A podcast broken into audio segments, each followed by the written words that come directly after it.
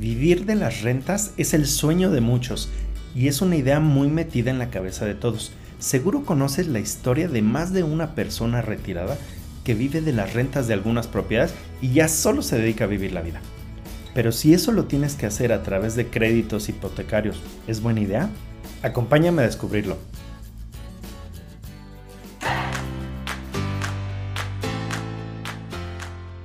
Esto es Finanzas 101, el podcast con el que te ayudaré a volverte un experto en tus finanzas personales para que así puedas mejorarlas y lograr la tan anhelada libertad financiera. Mi nombre es Ángel Somoano y te doy la bienvenida.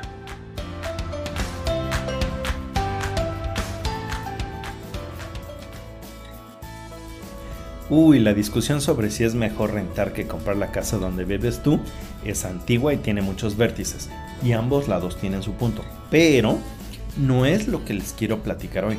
Sobre lo que pongo el tema en la mesa es en el escenario en el que tú quieres poner como inversión una casa para rentarla a un tercero y generar un ingreso. Pero ya que no tienes el dinero para hacerlo, sacas una hipoteca.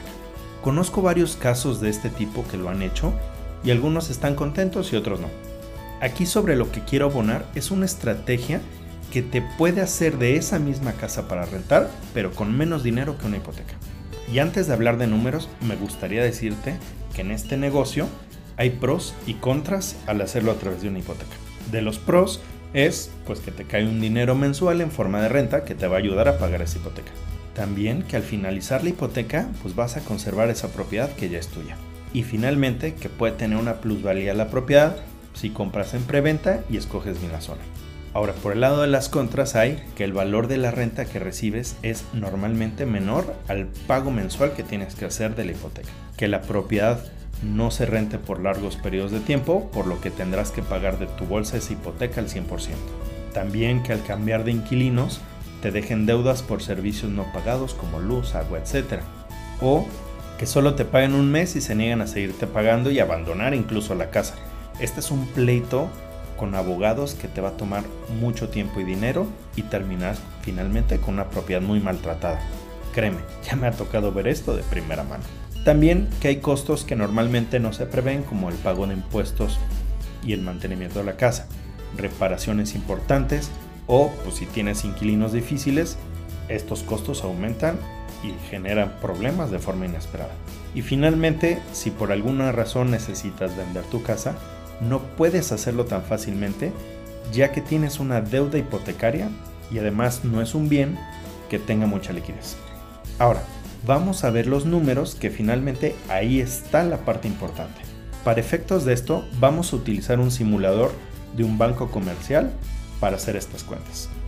Vamos a suponer que la casa que quieres comprar vale un millón y medio de pesos, que tienes para un enganche del 10%, que son 150 mil pesos, que hay una promoción en este banco en donde la apertura del crédito y el avalúo te lo están regalando y tienes gastos notariales por 89 mil 500 pesos. El total del desembolso inicial va a ser de 239 mil 500.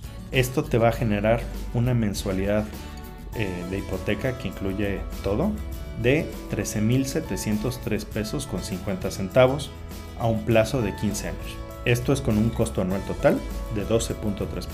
Entonces al final de esos 15 años habrás pagado 2.602.567 pesos. Ahora, lo ideal sería que esa casa la utilices luego, para poner la renta y que te ayude a pagar la hipoteca.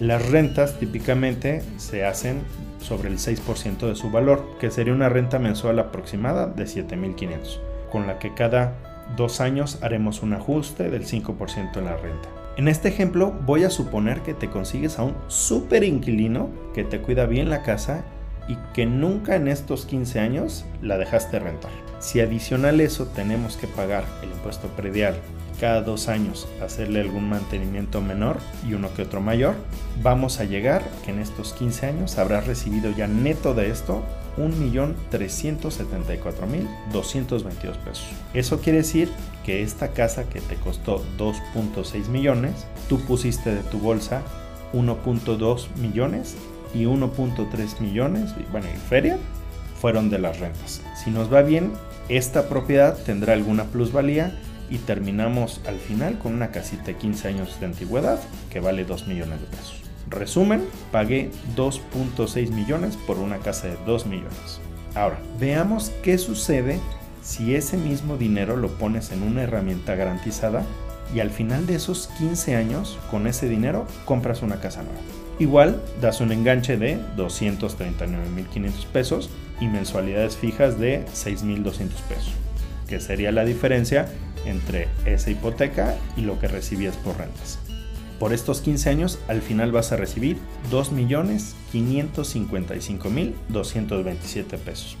O sea que metes de tu dinero 1.3 millones y recibes 2.5 millones, con los cuales puedes comprar una casita nueva de un monto un poco más alto que te va a generar rentas un poco más altas. ¿Qué te pareció este ejercicio?